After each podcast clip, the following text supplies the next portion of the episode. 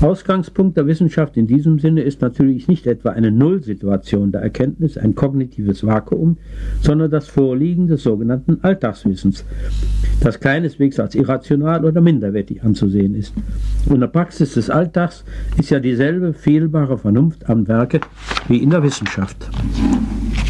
Sie ist dort nur im Allgemeinen nicht in derselben günstigen Situation wie im Bereich der wissenschaftlichen Forschung, was, die Zeit, was den Zeit- und Arbeitsaufwand angeht. Außerdem sind die Methoden nicht so verfeinert und das Interesse ist meist nicht an reiner auf, auf reine Erkenntnis gerichtet, sondern auf technisch unmittelbar verwertbares Wissen.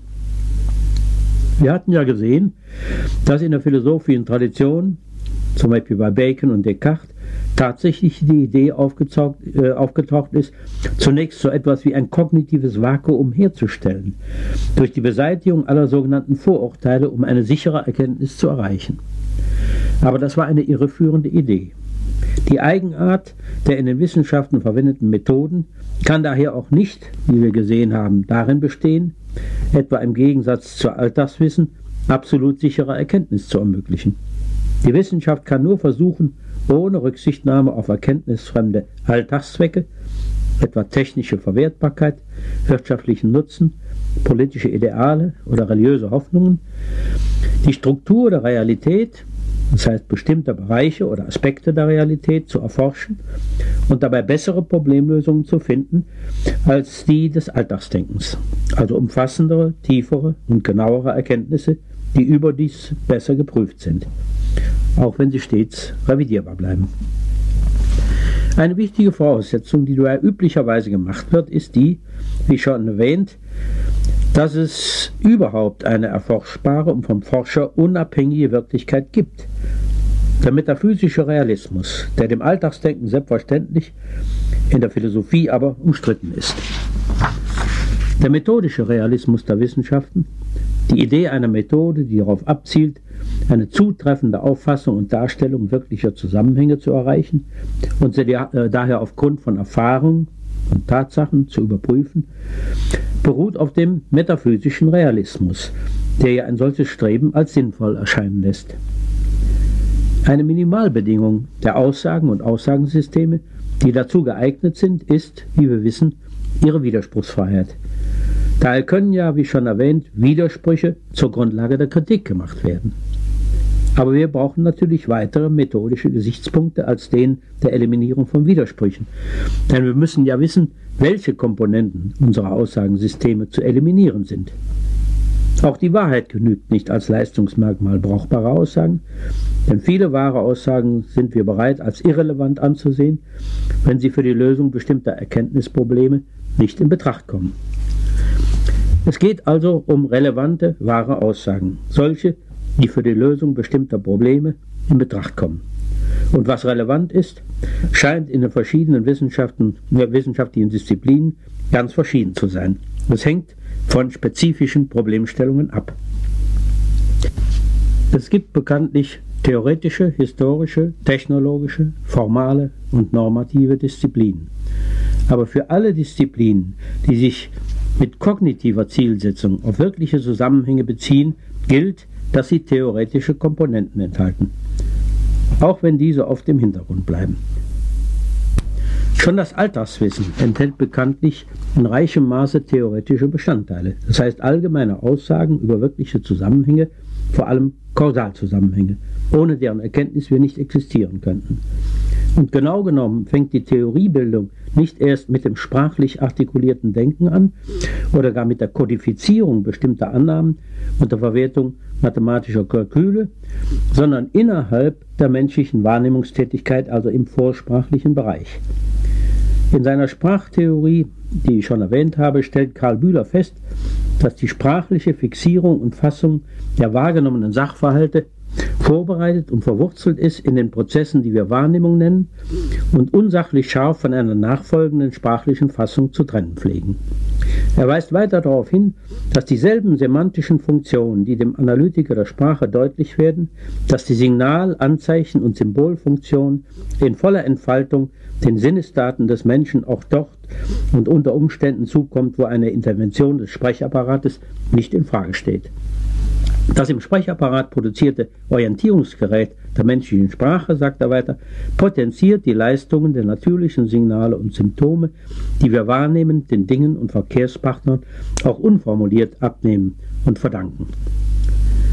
Wir können aufgrund vorliegender biologischer Forschungsergebnisse heute annehmen, dass die Wahrnehmung durch genetisch fixierte Kategorien geprägt ist, die überindividuell und uns sogar teilweise mit unseren tierischen Verwandten gemeinsam sind. Offenbar gibt es kognitive Universalien, die nicht nur die Wahrnehmung prägen, sondern überdies eine theoretische Grundorientierung ermöglichen, an die das Alltagsdenken und die wissenschaftliche Forschungspraxis beide anknüpfen können. Diese Tatsache steht im Gegensatz zu den Auffassungen des kulturellen Relativismus. Hermeneutische und analytische Strömungen der Philosophie haben solche Tatsachen bisher nicht berücksichtigt, weil sie meinen, Fragen dieser Art durch bloße logische Analyse oder Methoden des Verstehens entscheiden zu können. Das hat unter anderem dazu geführt, dass Unmöglichkeitsthesen in Bezug auf Probleme der Übersetzung, der, des intersubjektiven Verstehens und des Theorienvergleichs vertreten wurden, die dann wieder relativistische und skeptizistische Reaktionen zur Folge hatten. Das ist natürlich eine Konsequenz einer reinen Erkenntnislehre, die sich scharf von allen Realwissenschaften abgrenzen möchte und dabei Resultate zum Beispiel der biologischen Forschung nicht berücksichtigen zu müssen glaubt. Einer Lehre also, die ich anfangs schon kritisiert habe. Können also festhalten, dass schon innerhalb der Wahrnehmung mit Kategorien und Annahmen allgemeinen Charakters operiert wird, in denen bewährte Invarianzen der wahrgenommenen Gegenstandswelt zum Ausdruck kommen. Natürlich ist dieses angeborene implizite Wissen nicht völlig irrtumsfrei. Vielmehr können die Deutungsleistungen der Wahrnehmung dann in den auf ihnen aufbauenden höheren Erkenntnisleistungen einer Korrektur unterworfen werden. Durch Verwendung normierter Symbole ermöglicht vor allem die Sprache eine Objektivierung von solchen Leistungen, die überdies deren Kritik und Korrektur erleichtert. Die in der Wahrnehmung wirksamen Annahmen können mit ihren Mitteln explizit gemacht, kodifiziert, geprüft und, wenn nötig, revidiert werden. Diese Möglichkeit pflegt schon im alltäglichen Denken und in der Entwicklung des Alltagswissens ausgenutzt zu werden. Die Theoriebildung in den Wissenschaften ist nur eine Fortsetzung dieser Erkenntnispraxis, also der alltäglichen Praxis mit anderen Mitteln, nämlich zum Beispiel unter Verwertung der in der Mathematik entwickelten Symbolsysteme und der Verwertung von Experimenten, die mit ihrer Hilfe geplant und interpretiert werden. Daher ist es meines Erachtens irreführend, wenn man sich in der modernen Wissenschaftslehre bemüht, diese Kontinuität zwischen Alltagswissen und Wissenschaft durch scharfe Abgrenzungsversuche zum Verschwinden zu bringen. Im Zusammenhang damit die Anwendung des Ausdrucks Theorie auf die höchst entwickelten Exemplare dieser Gattung einzuschränken und überdies aus dieser terminologischen Festsetzung auch noch systematische Konsequenzen für die Behandlung der Erkenntnisproblematik zu ziehen. De facto transzendiert die wissenschaftliche Forschung ebenso wie das Alltagsdenken die in der Wahrnehmung erreichte Erkenntnis und sucht nach allgemeineren Gesetzmäßigkeiten, mit deren Hilfe unsere Erfahrung erklärt werden kann. Sie sucht auch nach solchen Gesetzmäßigkeiten, die die Struktur der Erkenntnisleistungen selbst betreffen, das heißt die Struktur der Wahrnehmung, des Denkens und der Darstellung. Die dabei erzielten Erklärungen involvieren gleichzeitig eine Kritik der Erfahrung, der Wahrnehmung des Alltagsdenkens, indem sie die in ihr enthaltenen Deutungsleistungen in Frage stellen und korrigieren. Indem man das Zustandekommen von Erfahrungen bestimmter Art, von alltäglichen Wahrnehmungen und von Beobachtungen theoretisch interpretiert und dadurch erklärt, wird nämlich die mit ihnen verbundene natürliche oder übliche Deutung in Frage gestellt und durch eine andere Interpretation ersetzt. Diese andere Deutung operiert mit Faktoren, die innerhalb der betreffenden wissenschaftlichen Theorie als existent angenommen werden, mit sogenannten theoretischen Entitäten, zum Beispiel mit Kräften aller Art, wie der Gravitation, mit Motiven, wie dem Leistungsmotiv oder dem Affiliationsmotiv und anderen solchen Entitäten. In diesem Zusammenhang muss ich nun kurz auf die sogenannte Popper-Kuhn-Kontroverse eingehen, die durch das Buch von Thomas Kuhn, Die Struktur wissenschaftlicher Revolutionen, ausgelöst wurde. Der klassische Empirismus, der mit der Idee einer theoriefreien Beobachtungsbasis als Grundlage für die Prüfung von Theorien operiert hatte, war in den 30er Jahren schon auf Poppers Kritik in seinem Buch Logik der Forschung gestoßen. Popper hatte damals auf die Tatsache hingewiesen, dass auch die empirischen Basisaussagen der Wissenschaften theoretische Begriffe enthielten und hatte daraus methodologische Konsequenzen gezogen, unter anderem die, dass auch solche Aussagen prinzipiell kritisierbar seien und unter Umständen revidiert werden müssten. Insofern hat die Kritik der klassischen Auffassung durch Kuhn, Hansen und Feierabend in den 60er Jahren nichts Neues gebracht. Sie hat nur die Poppersche These dramatisiert und hat dann zu methodologischen Konsequenzen geführt, die im Relativismus endeten. Zwar in der Art von Relativismus, den Popper, die Popper dann den Mythos des Rahmens nennt. Bei Kuhn wird in diesem Zusammenhang von Paradigma geredet. Und dieses Wort hat vor allem in den Sozialwissenschaften dann Eingang gefunden, ohne dass die spezielle Kuhnsche Definition dabei berücksichtigt wurde.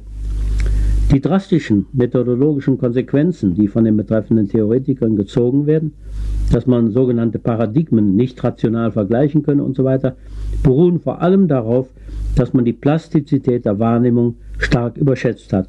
Dadurch ist man zu der Auffassung gekommen, dass die Wahrnehmung durch beliebige Theorien geprägt werden kann, so dass sich jede Theorie gewissermaßen ihre eigene Wahrnehmung schaffen könne. Das heißt Beobachtungen, die theoriekonform sind, die mit der Theorie übereinstimmen, die man empirisch prüfen möchte.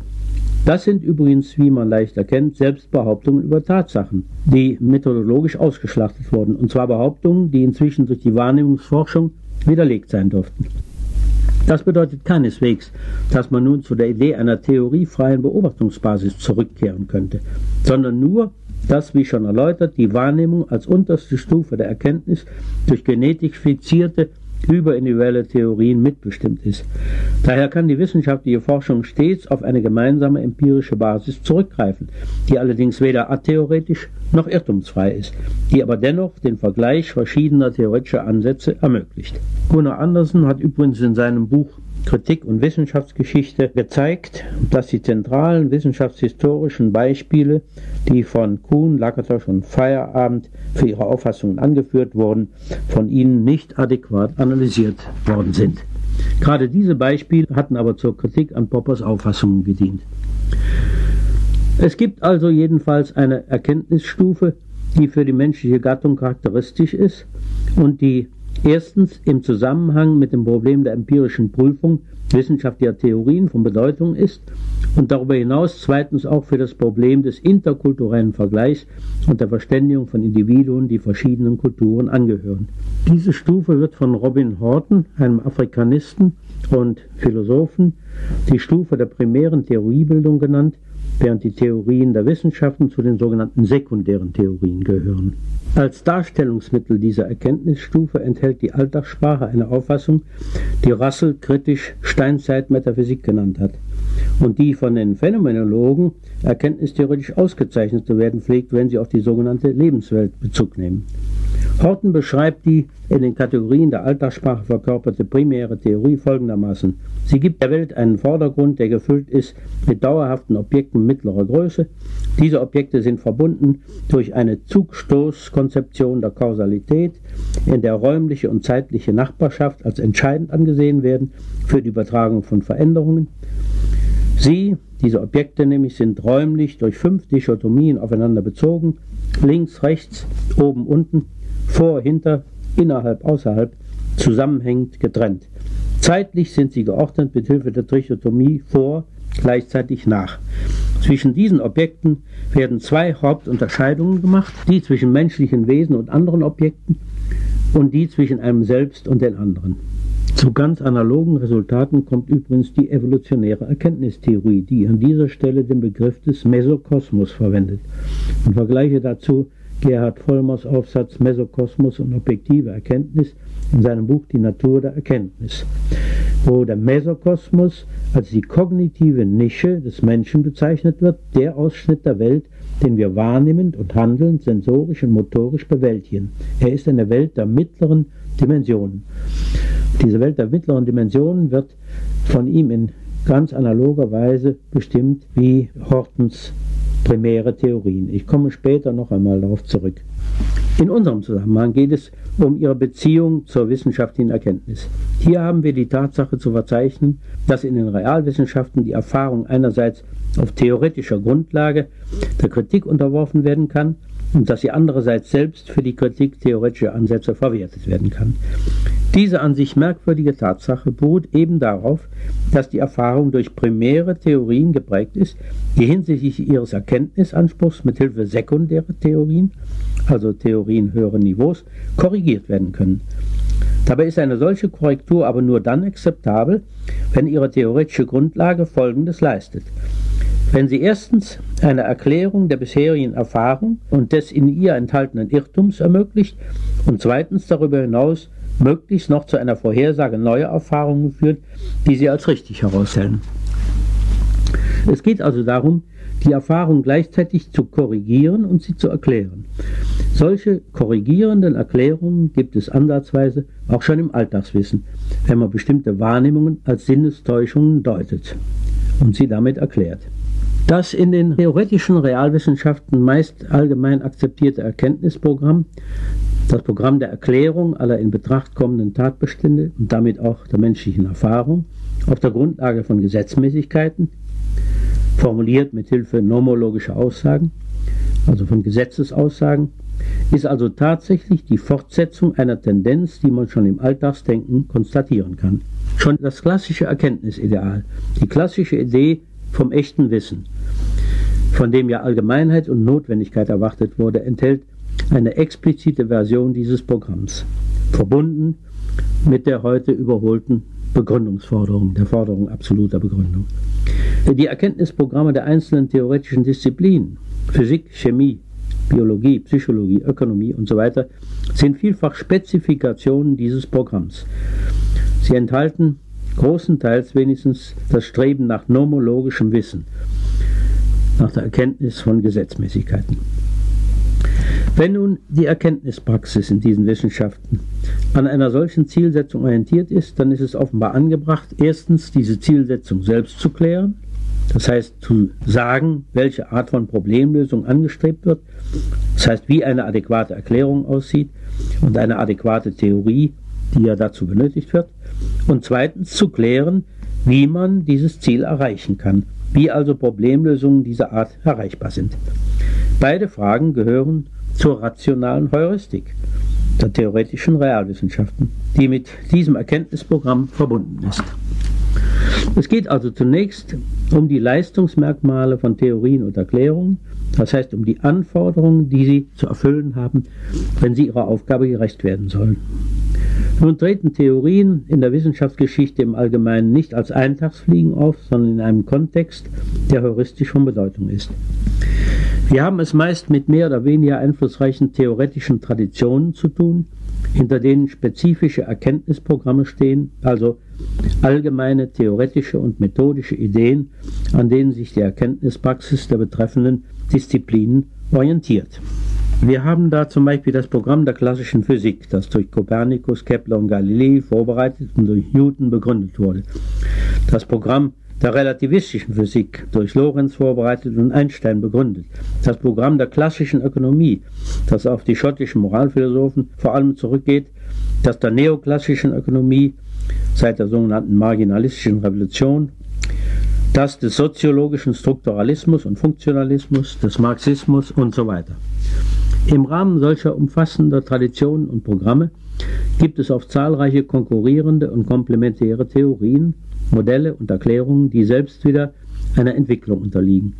Außerdem gibt es für denselben Problembereich oft konkurrierende Erkenntnisprogramme mit verschiedenartigen Erklärungsgesichtspunkten, die die Theoriebildung in verschiedene Richtungen steuern. Was ist nun unter einer Theorie zu verstehen? Dieser Ausdruck pflegt auch in den Wissenschaften ganz, in ganz verschiedener Weise verwendet zu werden.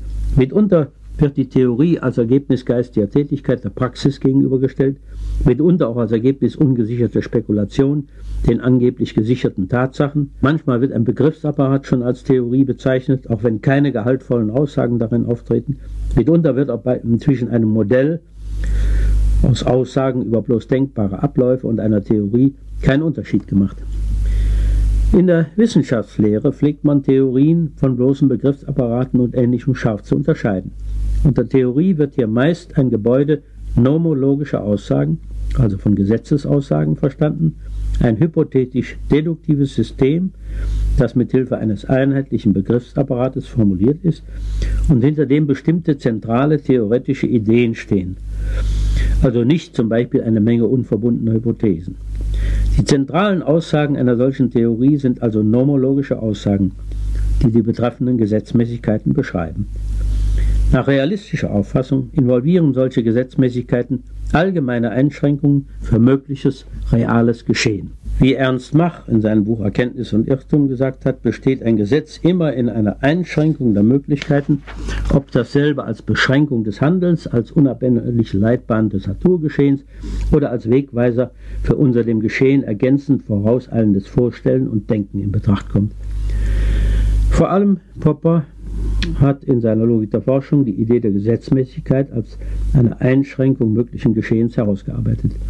Man kann nomologische Aussagen als allgemeine Konditionalaussagen formulieren, die behaupten, dass unter bestimmten allgemein charakterisierten Bedingungen immer und überall bestimmte allgemein charakterisierte Konsequenzen auftreten, also bestimmte Vorgänge, Zustände oder Ereignisse. Immer und überall wenn in einem bestimmten Raumzeitgebiet das Geldvolumen steigt, dann steigt auch das Preisniveau zum Beispiel. Die sogenannte naive Quantitätstheorie der Ökonomie. Die Formulierung mit Hilfe des Konditionals der Aussagenlogik ist allerdings unzureichend und zwar schon deshalb, weil aus einem solchen nomologischen Aussagen sogenannte kontrafaktische Konditionalsätze ableitbar sein müssen wenn das und das passiert wäre, dann wäre auch das und das passiert. Zum Beispiel.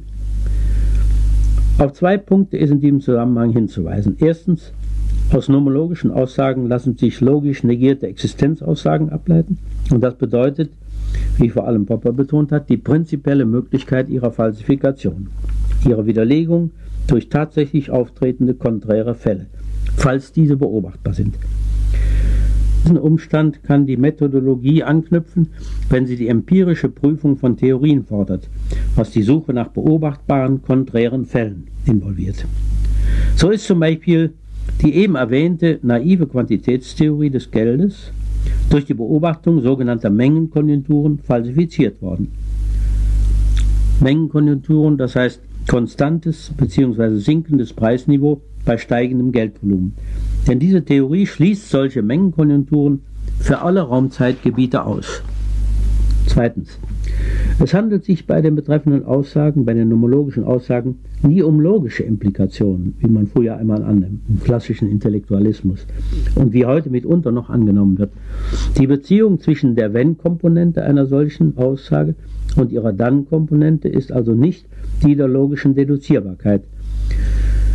Man darf die faktische Kausalbeziehung, die Beziehung zwischen Ursache und Wirkung, nicht mit der logischen Grundfolgebeziehung, der Beziehung zwischen Prämisse und Konklusion, verwechseln. Um das zu sehen, können wir zunächst unterscheiden a. Erstens die Ebene der Aussagen, zweitens die Ebene der Realität, über die etwas ausgesagt wird. In der ersten Ebene gibt es logische Beziehungen zwischen Aussagen, zum Beispiel Grundfolgebeziehungen unter anderem. In der zweiten faktische Beziehungen zwischen Tatsachen oder Faktoren gewisser Art, zwischen Ursache und Wirkung zum Beispiel. B. Dann kann man die Frage stellen nach der Beziehung dieser beiden Ebenen. Besteht die Möglichkeit, dass man durch eine Aussage, die eine logische Implikation enthält, einen faktischen Kausalzusammenhang abbilden oder darstellen kann? Keineswegs. Denn die betreffende Aussage wäre eine logisch wahre Aussage, die den totalen Spielraum hat und damit gehaltlos ist, ohne Informationsgehalt. Sie kann also auch nicht über einen kausalen Zusammenhang informieren oder über einen anderen faktischen Zusammenhang. Nomologische Aussagen können nicht logisch wahr sein. Das wird in den Wissenschaften, vor allem in den Sozialwissenschaften, nicht immer beachtet. So hat zum Beispiel einer unserer bedeutendsten deutschen Nationalökonomen, Walter Eucken, in einer methodologischen Abhandlung, was leistet die nationalökonomische Theorie, behauptet, dass man im ökonomischen Denken aufgrund gesetzter Bedingungen allgemeine Wahrheiten abzuleiten pflegt, denen Denknotwendigkeit zukommt, und das seien die Theorien, und zwar Theorien, die zur Erklärung der konkreten wirtschaftlichen Wirklichkeit unentbehrlich seien. Eine Theorie, meint er dann, bringe, wenn sie logisch richtig abgeleitet sei, eine evidente Vernunftwahrheit zum Ausdruck, so dass man sagen könne, dass die Nationalökonomie auf diese Weise zu notwendigen, allgemeinen und zugleich wirklichkeitsnahen Wahrheiten gelangt. Dabei nimmt er Bezug auf den Leibnizischen Satz vom zureichenden Grunde. Da wird also logisch wahren Aussagen Erklärungskraft zugesprochen, mit entsprechenden methodologischen Konsequenzen. Die beiden Punkte gehören zusammen, denn Erklärungskraft impliziert die prinzipielle Möglichkeit der Falsifikation und schließt damit logische Notwendigkeit aus. Damit sind wir bei den Anforderungen angekommen, die an Theorien zu stellen sind, um ihre Leistungsfähigkeit für die Erkenntnis zu gewährleisten. Wenn man die Zielsetzung der Erkenntnispraxis, wie sie im kritischen Realismus vorausgesetzt wird, in Betracht zieht, die Erklärung realer Zusammenhänge, dann scheint die Erklärungskraft die wichtigste Eigenschaft eines theoretischen Systems zu sein. Sie hängt mit anderen Eigenschaften, nämlich mit der Allgemeinheit, der Genauigkeit und der Tiefe eines solchen Systems zusammen. Wenn wir nach Theorien von großer Erklärungskraft suchen, dann bedeutet das unter anderem, dass solche Aussagensysteme sich auf einen möglichst großen Bereich von Objekten anwenden lassen sollen und dass sie möglichst genaue Informationen über interessante Eigenschaften solcher Objekte liefern sollen. Wir suchen also zunächst möglichst umfassende und genaue Theorien. Solche Theorien haben gleichzeitig hohen Informationsgehalt, sodass wir gleichzeitig möglichst gehaltvolle Theorien suchen. Um diese Merkmale zu klären, sehen wir uns einmal das Schema eines Gesetzes an. Und zwar ein vereinfachtes Schema, das etwa so lautet, für alle x gilt, wenn px, dann qx. Wobei p und q für beliebige Kombinationen von Eigenschaften stehen können. Wir unterscheiden zwischen der wenn-Komponente und der dann-Komponente dieser Aussage.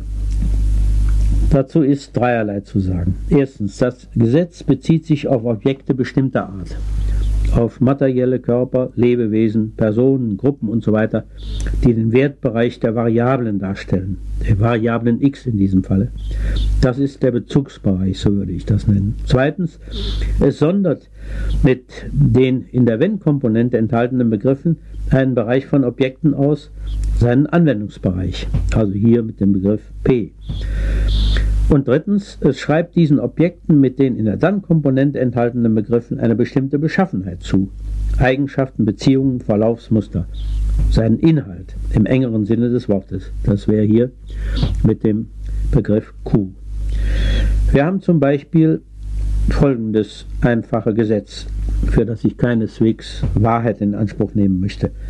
Für alle x gilt, wenn x ein Unternehmer ist, dann strebt x nach Gewinnmaximierung. Also für alle x, wenn ux, dann gx. Alle Unternehmer streben nach Gewinnmaximierung. Also der Bezugsbereich sind Personen zum Beispiel, der Anwendungsbereich Personen, die die Unternehmerrolle haben.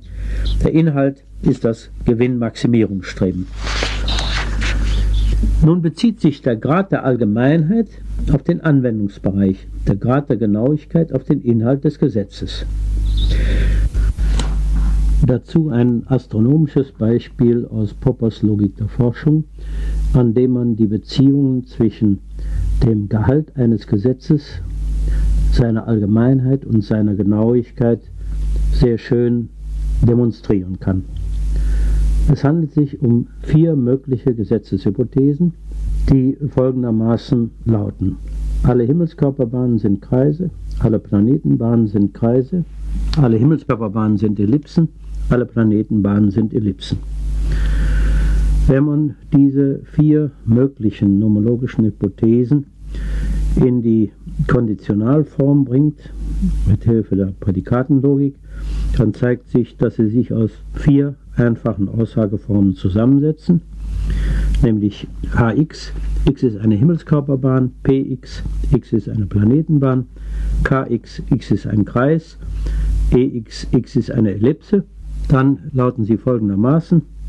A für alle x, wenn hx, dann kx, nämlich wenn x eine Himmelskörperbahn ist, dann ist x ein Kreis, b für alle x px, dann kx, nämlich wenn x eine Planetenbahn ist, dann ist x ein Kreis. C für alle x, wenn hx, dann ex, nämlich wenn x eine Himmelskörperbahn ist, dann ist x eine Ellipse.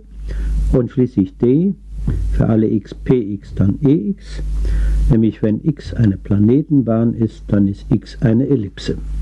Und schließlich d, für alle x px dann ex, nämlich wenn x eine Planetenbahn ist, dann ist x eine Ellipse. Zwischen diesen vier möglichen Hypothesen bestehen nun, wie man leicht sehen kann, bestimmte logische Beziehungen, nämlich Beziehungen der Deduzierbarkeit. Aus der Hypothese A, alle Himmelsbahnen sind Kreise, sind alle übrigen, nämlich B, C und D, logisch deduzierbar, aber nicht umgekehrt. Wenn alle Himmelskörperbahnen Kreise sind, dann sind auch alle Planetenbahnen natürlich Kreise, weil Planeten spezielle Himmelskörper sind. Und wenn, dann sind auch alle Himmelskörperbahnen Ellipsen, denn Kreise sind ja Ellipsen spezieller Art, nämlich Ellipsen, in denen die beiden Brennpunkte zusammenfallen. Und dann sind auch alle Planetenbahnen Ellipsen. Also die erste Hypothese, alle Himmelskörperbahnen sind Kreise, ist die allgemeinste und die genaueste Hypothese. Und alle anderen sind entweder weniger allgemein oder weniger genau oder beides. Aus der allgemeinsten und genauesten Hypothese lassen sich alle anderen ableiten. Eine allgemeine Hypothese hat aber eine logisch schwache Wenn-Komponente. Und eine weniger allgemeine Hypothese hat eine logisch starke Wenn-Komponente. Eine genaue Hypothese hat eine logisch starke Dann-Komponente. Und eine weniger genaue Hypothese hat eine logisch schwache Dann-Komponente. Ein sehr allgemeines und sehr genaues Gesetz also, das einen großen Informationsgehalt hat, hat eine relativ schwache Wenn-Komponente und eine relativ starke Dann-Komponente. Man kann also ganz allgemein sagen, der Informationsgehalt homologischer Aussagen ändert sich gegensinnig zum Informationsgehalt ihrer Wenn-Komponente und gleichsinnig zum Informationsgehalt ihrer Dann-Komponente. Das sind logische Zusammenhänge, die unabhängig von jedem speziellen Objektbereich natürlich sind. Statt eines astronomischen Beispiels hätten wir also auch ein ökonomisches Beispiel nehmen können, zum Beispiel Unternehmerverhalten. Wenn wir die vier folgenden Aussageformen uns ansehen, UX, X ist ein Unternehmer, BX, X ist ein Bankier, GX, X strebt nach Gewinnmaximierung, KX, X strebt nach Kostenminimierung, dann können wir ganz analog vier mögliche Gesetzeshypothesen formulieren, zwischen denen genau dieselben logischen Zusammenhänge existieren wie zwischen den eben behandelten astronomischen, nämlich a für alle x, u, x dann gx, alle Unternehmer streben nach Gewinnmaximierung, b für alle x, bx dann gx, alle Bankiers streben nach Gewinnmaximierung, c für alle x, u, x dann kx, alle Unternehmer streben nach Kostenminimierung, D für alle x, bx dann kx, alle Bankiers streben nach Kostenminimierung. Da Bankiers Unternehmer sind mit speziellen Eigenschaften und da Gewinnmaximierung immer Kostenminimierung impliziert, haben wir hier dieselben logischen Verhältnisse zwischen diesen Hypothesen wie zwischen den astronomischen Hypothesen. Nun sind Gesetze mit hohem Informationsgehalt, das heißt großer Allgemeinheit und großer Genauigkeit, geeignet, besser zu erklären. Das heißt, sie haben einen vergleichsweise größeren Anwendungsbereich und eine vergleichsweise größere Bestimmtheit. Also insgesamt eine größere Erklärungskraft als andere Gesetze. Wenn man die Erklärungskraft einer Theorie beurteilen will, muss man demnach auf ihre Allgemeinheit und ihre Genauigkeit achten. Aber das scheint nicht zu genügen. Vielmehr pflegt wie schon erwähnt, noch eine andere Eigenschaft betont zu werden, nämlich die Tiefe einer Theorie. Während zum Beispiel eine Theorie T1 bestimmte Phänomene zutreffend zu erklären scheint, kann eine Theorie T2, die tiefer ist als T1, unter Umständen Faktoren und Zusammenhänge aufdecken, die hinter den von der Theorie 1 behandelten Oberflächenphänomenen liegen. Sie kann Mechanismen enthüllen, die den von der ersten Theorie analysierten Tatbeständen zugrunde liegen. Theorie T1 bestimmte Phänomene zutreffend zu erklären scheint, kann eine Theorie T2, die tiefer ist als T1, unter Umständen Faktoren und Zusammenhänge aufdecken, die hinter den von der Theorie T1 behandelten Oberflächenphänomenen liegen. Sie kann Mechanismen enthüllen, die den von der ersten Theorie analysierten Tatbeständen zugrunde liegen. So hat zum Beispiel die Newtonsche Theorie gezeigt, wie sich die von Kepler annähernd richtig mit seinen drei Gesetzen erfassten Planetenbewegungen aufgrund der Schwerkraft erklären lassen. Dasselbe gilt für Galileis Gesetze für Bewegungen nahe der Erdoberfläche. Demnach kann man Newtons Theorie unter anderem als eine Synthese der irdischen Physik Galileis und der Himmelsphysik Keplers ansehen, und zwar eine Synthese, die tiefer und gehaltvoller ist als die beiden früheren Theorien. Die größere Erklärungskraft der Newtonschen Theorie zeigt sich nicht nur darin, dass sie auf einen umfassenderen Bereich von Phänomenen angewendet werden kann und diese genauer bestimmt, dass sie also allgemeiner und genauer ist und bestimmter ist also als die anderen Hypothesen, sondern überdies darin, dass sie auf Faktoren zurückgreift, sogenannte theoretische Entitäten wie Masse, Schwerkraft usw., so die den betreffenden Phänomenen zugrunde liegen und dies ermöglichen, sie als Fälle tieferer Gesetzmäßigkeiten aufzufassen. Auch in den Sozialwissenschaften gibt es eine Suche nach Theorien von größerer Erklärungskraft. So strebt man zum Beispiel schon lange danach, den Zusammenhang zwischen den makroökonomischen Faktoren Geldmenge und Preisniveau, den Zusammenhang, den die sogenannte Quantitätstheorie des Geldes postuliert, um inflationäre und deflationäre Bewegungen zu erklären, durch eine tiefere Theorie mikroökonomischen Charakters zu erklären. Das heißt, man sucht sie dadurch zu erklären, dass man den Marktmechanismus, die Handlungsverkettungen und die dahinter stehenden Kräfte aufzeigt, auf die diese Bewegungen letzten Endes zurückzuführen sind. Damit würde die Integration von Preis- und Geldtheorie erreicht, und zwar vermutlich durch eine korrigierende Erklärung ähnlicher Art wie im Falle Newtons. Eine korrigierende Erklärung einer Theorie T1 durch eine Theorie T2 erklärt, indem sie berichtigt, indem sie zeigt, inwiefern die Theorie T1, die weniger tiefe Theorie, nur approximativ gilt, das heißt nur in einem Grenzfall, der in der Realität nur annähernd erreicht werden kann. Zum Beispiel zeigt die Newtonsche Theorie, dass die Keplerschen Gesetze genau genommen nur gelten, wenn keine interplanetarischen Kräfte auftreten. Das heißt, wenn nur ein Planet vorhanden ist. Sobald zwei Planeten da sind, wirken auch interplanetarische Kräfte andere Planeten beeinflussen. Allgemeinheit und Genauigkeit von Theorien sind nur, nicht nur wichtig wegen der damit verbundenen Erklärungsleistungen, sie haben auch eine positive Beziehung zum Informationsgehalt und damit zur Möglichkeit der Prüfung von Theorien.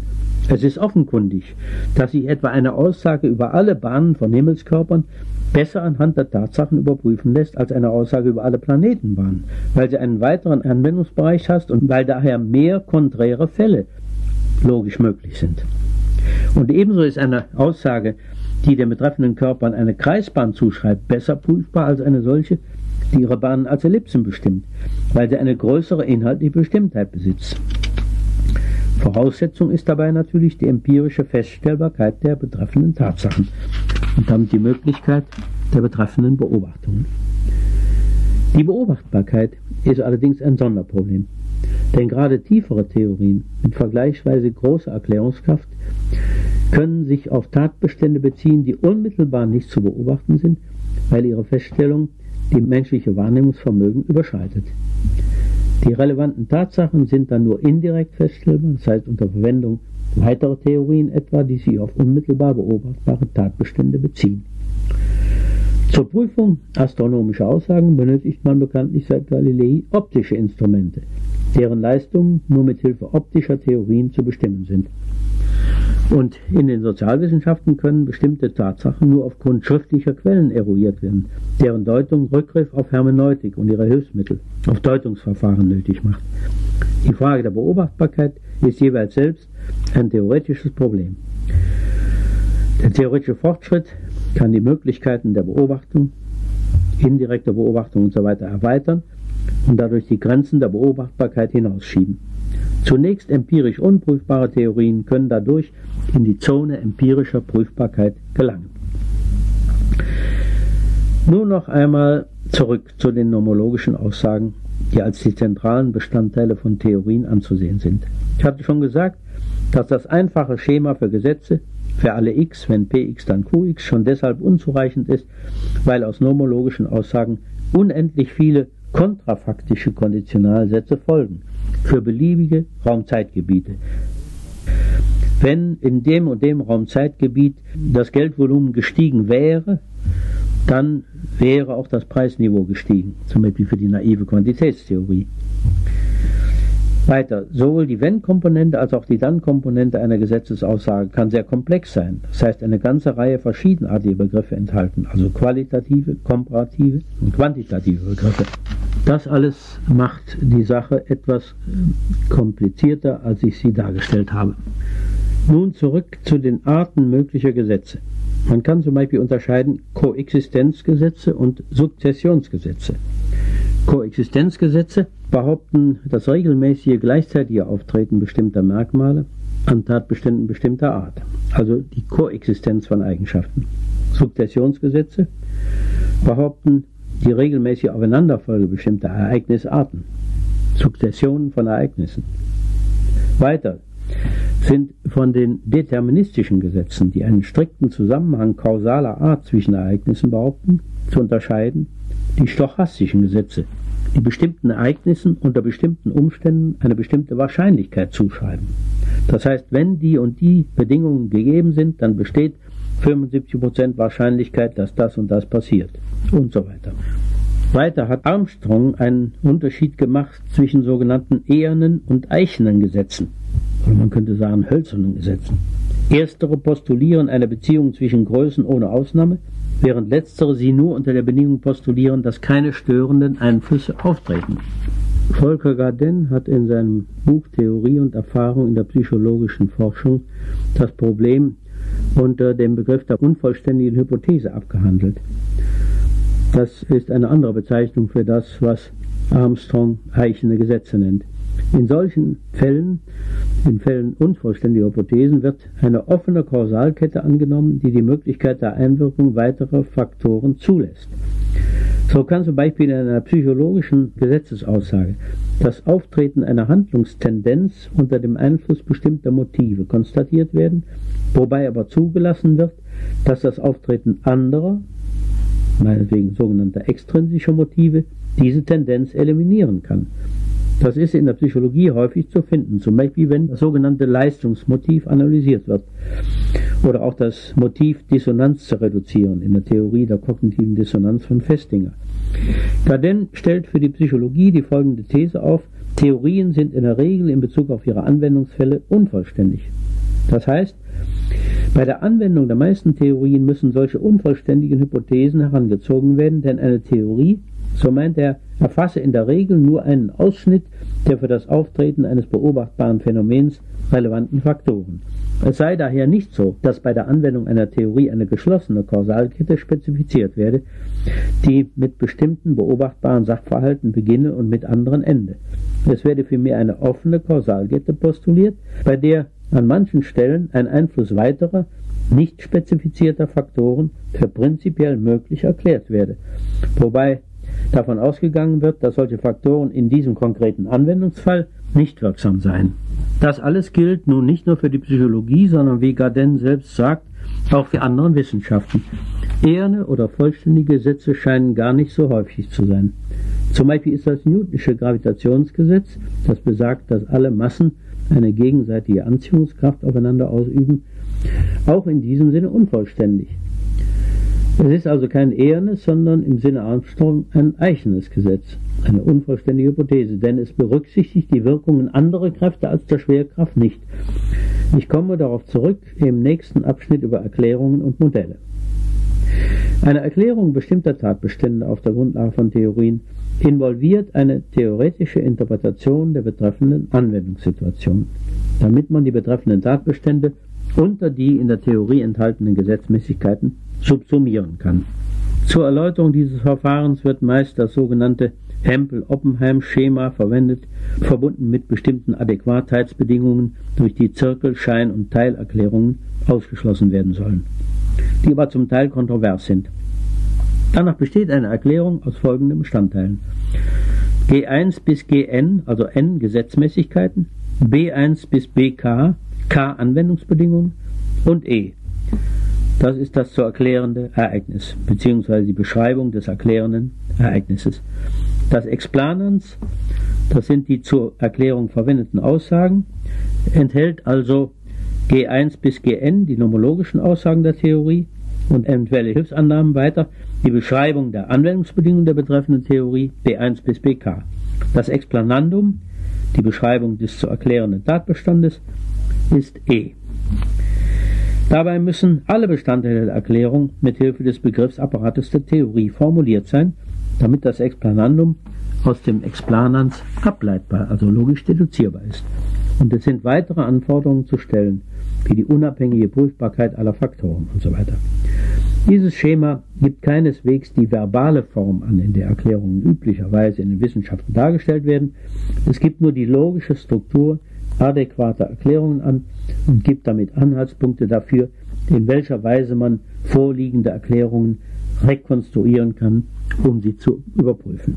Um komplexe Bedingungskonstellationen darzustellen, die für die Anwendung von Theorien oft in Betracht zu ziehen sind, pflegt man in den Realwissenschaften sogenannte theoretische Modelle zu konstruieren.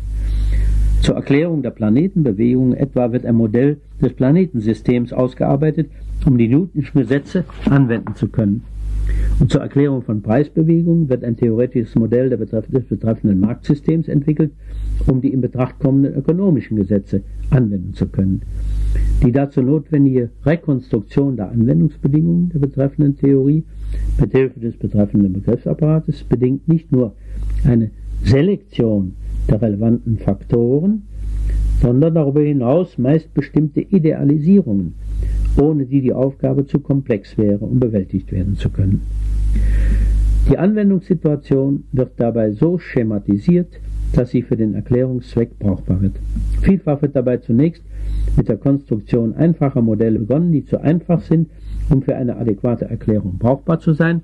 Dann wird durch die Entwicklung zunehmend komplexer Modelle versucht, eine Annäherung an den tatsächlichen Zustand des betreffenden realen Systems zu erreichen. Dieses Verfahren der Approximation durch die Konstruktion zunehmend realitätsnaher Modelle kann man mit einem in der Ökonomie oft verwendeten Ausdruck die Methode der abnehmenden Abstraktion nennen. Ein berühmtes Beispiel hat Imre Lakatos analysiert, nämlich Newtons Erklärung der Planetenbewegung. Lakatos schildert die Phasen dieser Arbeit. Newton arbeitete sein Programm für ein Planetensystem zuerst mit einer fixen, punktartigen Sonne und einem einzigen punktartigen Planeten aus.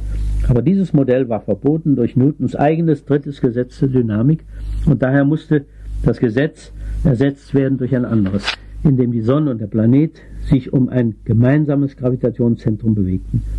Dann arbeitete er das Programm für mehrere Planeten aus. Und zwar so, als ob es nur heliozentrische, aber keine interplanetarischen Kräfte gäbe. Dann arbeitete er den Fall aus, wo die Sonne und die Planeten nicht Massenpunkte, sondern Massenkugeln sind. Unendliche Dichte war ausgeschlossen, daher mussten die Planeten Ausdehnung bekommen. Diese Änderung involvierte beträchtliche mathematische Schwierigkeiten und hielt Newtons Arbeit auf. Sie verzögerte die Publikation der Principia seines Hauptwerkes um mehr als zehn Jahre. Nachdem er dieses Rätsel gelöst hatte, begann er mit der Arbeit über sich drehende Kugeln und ihre Schwankungen. Dann ließ er interplanetarische Kräfte zu und begann mit der Untersuchung von Störungen. Interplanetarische Kräfte muss er ja zulassen, weil auch nach dem Gesetz der Gravitation alle Planeten einander anziehen. An diesem Punkt begann er genauer auf die Tatsachen zu achten. Viele von ihnen wurden wundervoll durch dieses Modell erklärt, viele aber nicht. Dann begann er mit der Untersuchung ausgebeuter, nicht runder Planeten und so weiter. Man sieht einen Versuch der Approximation durch immer realitätsgerechtere Modelle, wobei die Idealisierungen im Laufe des Verfahrens teilweise rückgängig gemacht werden. Modell und Theorie sollte man tunlichst nicht miteinander verwechseln. Newtons Theorie zum Beispiel bezieht sich auf materielle Körper überhaupt und involviert daher nicht nur Modelle für Planetensysteme, sondern alle möglichen anderen Modelle für Systeme materieller Körper, die den gleichen theoretischen Kern besitzen und sich nur durch die Konstellation der Anwendungsbedingungen voneinander unterscheiden. In den Sozialwissenschaften wird dagegen nicht selten mit Modellen operiert, die ohne Gesetzmäßigkeiten auszukommen scheinen, sodass die Art der angestrebten Erklärungsleistung im Dunkeln bleibt. Eine sehr wichtige Idealisierung, die immer wieder auftritt, ist die Annahme der Geschlossenheit des betreffenden realen Systems. Da solche Systeme in zwei Hinsichten als geschlossen betrachtet werden können, lassen sich tatsächlich zwei Annahmen dieser Art unterscheiden. Nämlich die ihrer faktischen Geschlossenheit und die ihrer nomischen Geschlossenheit. Beide lassen sich anhand der Newtonschen Erklärung der Planetenbewegungen erläutern. Da das Gravitationsgesetz behauptet, dass alle Massen Anziehungskräfte aufeinander ausüben, müsste man in die Anwendungsbedingungen des Gesetzes und damit der ganzen Theorie eigentlich alle Körper im Weltraum einbeziehen. De facto aber werden üblicherweise nur die Massen der Sonne und der Planeten in Betracht gezogen, die Massen der anderen Körper vernachlässigt. Das bedeutet, dass man hier mit der kontrafaktischen Annahme der faktischen Geschlossenheit arbeitet. Weiter könnten außer der Schwerkraft noch andere Kräfte, zum Beispiel magnetische Kräfte, sich auf die Planetenbahn auswirken. Aber auch sie werden de facto vernachlässigt. Das bedeutet, dass man hier mit der kontrafaktischen Annahme der nomischen Geschlossenheit arbeitet. Geschlossenheit in Bezug auf Gesetze. Für beide Annahmen gibt es natürlich in diesem wie in anderen Fällen gute Gründe, auch wenn eine solche Geschlossenheit nur approximativ anzunehmen ist. Die Wirkungen anderer Körper und anderer Kräfte können so beschaffen sein, so gering sein oder sich gegenseitig kompensieren, dass sie vernachlässigt werden dürfen.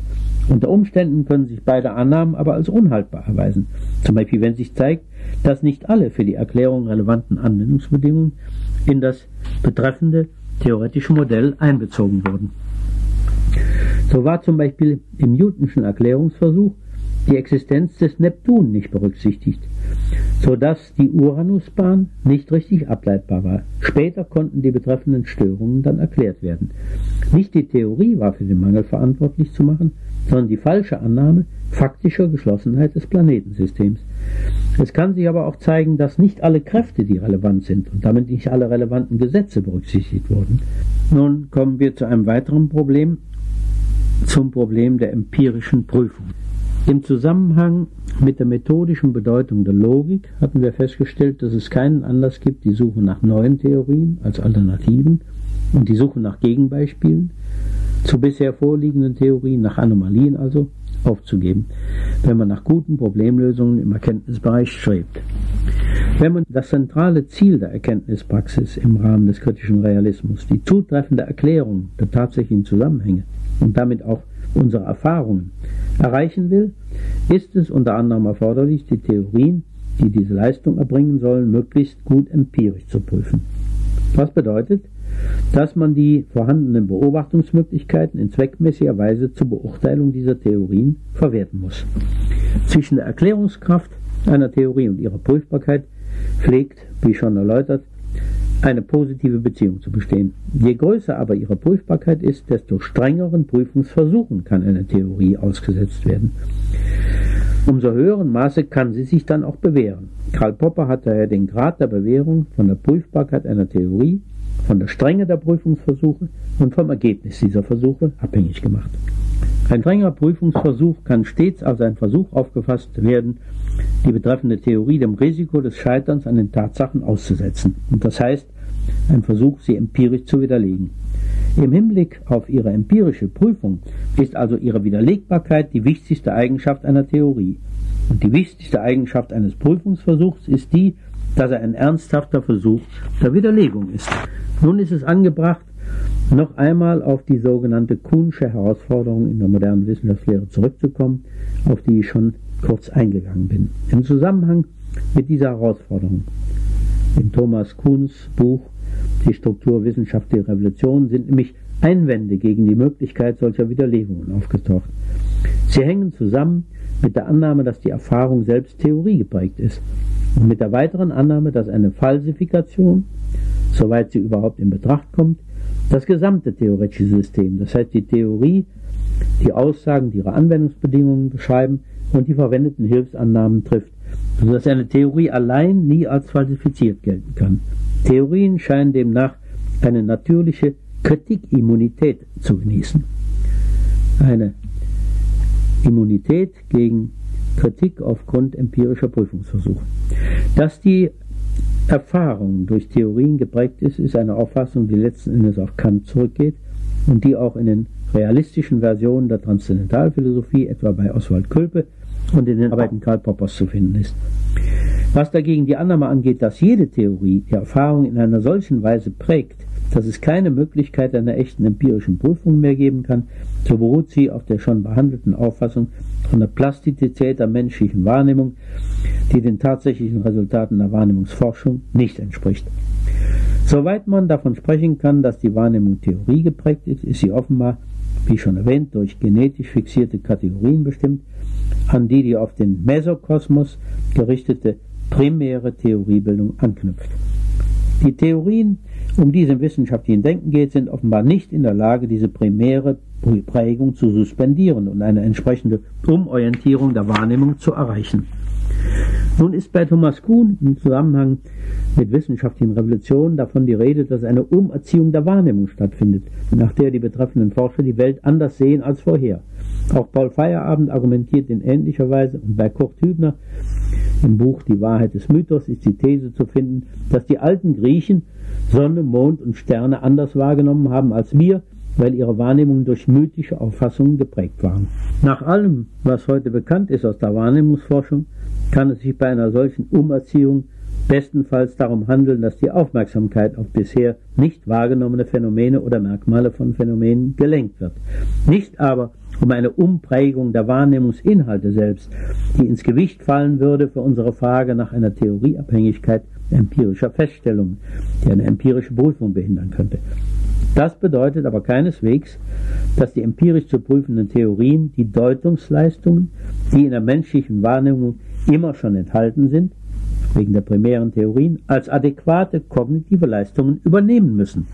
Unter Umständen können sie als Irrtümer enthüllt und als solche erklärt werden, wie wir das ja bei Sinnestäuschungen schon im alltäglichen Denken tun. Solche Irrtümer kommen unter bestimmten Bedingungen zustande, das heißt wegen der Beschaffenheit des Wahrnehmungsapparats und der vorliegenden Wahrnehmungssituation, und sie können aufgrund bestimmter Gesetzmäßigkeiten erklärt werden. Zu den empirischen Konsequenzen der betreffenden Theorie gehört dann unter anderem die Aussage, dass unter bestimmten Bedingungen Wahrnehmungen dieser Art auftauchen. Insofern werden diese Wahrnehmungen nun im Lichte einer Theorie gedeutet, die nicht mit der ihnen selbst inhärenten Deutung harmoniert. Zum Beispiel bekannte optische Täuschungen. Natürlich kann eine solche Theorie bei solchen Erklärungsversuchen auch unter Umständen scheitern. Sie kann ja zu falschen Prognosen über Wahrnehmungsinhalte führen. Die Tatsache, dass Wahrnehmungen Theorie geprägt sind, ist also keineswegs fatal für die empirische Prüfung von Theorien, die das manche Theoretiker unter dem Einfluss Kuhnscher und ähnlicher Argumente angenommen haben. Außerdem zeigt sich hier wieder, dass es nicht ohne weiteres möglich ist, wissenschaftstheoretische Erörterungen von der Verarbeitung und Resultate der wissenschaftlichen Forschung freizuhalten, wie das mitunter von Vertretern einer reinen Wissenschaftslehre behauptet wird. Bei der Frage der Möglichkeit empirischer Prüfung geht es nicht nur um die Prägung der Wahrnehmung selbst durch implizite theoretische Annahmen, es geht vielmehr auch um die Tatsache, dass die Basisaussagen einer Theorie theoretische Begriffe enthalten. Dazu ein kurzer Exkurs über Basisaussagen. Karl Popper hatte den Begriff geprägt in seiner Logik der Forschung, um mit seiner Hilfe einige Probleme zu lösen, die den Zusammenhang von Theorie und Erfahrung betreffen. Basisaussagen sind nach seiner Definition Aussagen, die das Auftreten beobachtbarer Tatsachen in einem bestimmten Raumzeitgebiet behaupten. Also singuläre Aussagen, aber sie sind mit Hilfe theoretischer Begriffe formuliert, also durch Begriffe derjenigen Theorie, zu deren empirischer Prüfung sie benutzt werden.